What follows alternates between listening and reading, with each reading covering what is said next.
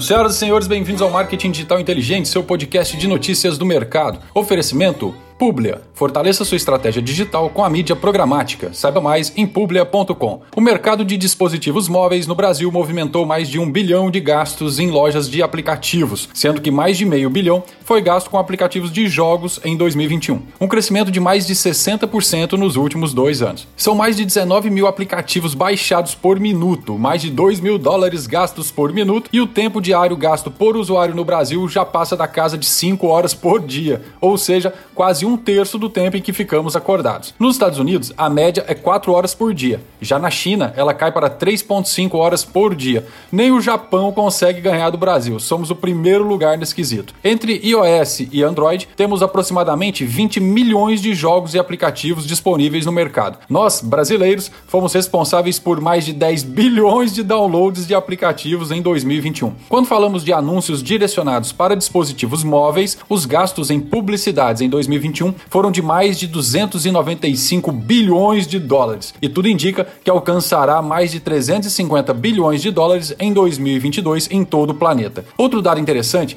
é que no Brasil o número de download de aplicativos financeiros ultrapassou a casa dos 690 milhões em 2021, ou seja, crescimento de mais de 90% nos últimos dois anos. Globalmente, os downloads de aplicativos financeiros saltaram 28% ano após ano, atingindo a marca de 5,9 bilhões de apps baixados. México 250%, Indonésia 185%, Argentina 180% e Brasil 175% tiveram o maior crescimento nos últimos quatro anos. No Brasil, os aplicativos de finanças mais baixados foram os de bancos digitais. Banco Pan ficou em primeiro lugar, seguido por Itaú, C6 Bank, Nubank e Bits. Nos Estados Unidos, destacaram-se os apps de criptomoedas, Coinbase, Crypto.com, Google Pay, Webull e Binance US.